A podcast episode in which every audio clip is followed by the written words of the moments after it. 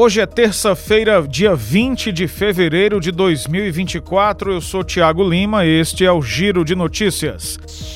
O ministro das Relações Exteriores de Israel, Israel Katz, voltou a criticar o presidente Luiz Inácio Lula da Silva por suas declarações sobre operações israelenses na faixa de Gaza e o corte de ajuda humanitária a habitantes da região. Nas redes sociais, Katz declarou Lula persona non grata Abre aspas. Nós não perdoaremos e não esqueceremos. Em meu nome e em nome dos cidadãos de Israel, informei ao presidente Lula que ele é persona non grata em Israel até que se desculpe e se retrate por suas palavras. Fecha aspas para o embaixador israelense. A comparação do presidente brasileiro Lula entre a guerra justa de Israel contra o Hamas e as ações de Hitler e dos nazistas, que destruíram 6 milhões de judeus, é um grave ataque antissemita que profana a memória daqueles que morreram no Holocausto, disse o ministro de Israel. O primeiro-ministro do Estado de Israel, Benjamin Netanyahu, disse que a fala de Lula equivale a cruzar uma linha vermelha.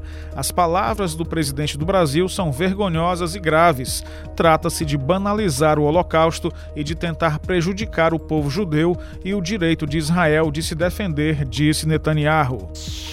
Levantamento do Instituto Brasileiro de Economia da Fundação Getúlio Vargas aponta que a economia brasileira teve um crescimento de 3% em 2023. O dado faz parte do Monitor do PIB, estudo que funciona como uma prévia do comportamento do PIB, que é o conjunto de todos os bens e serviços produzidos no país. A agropecuária foi o destaque positivo do ano passado.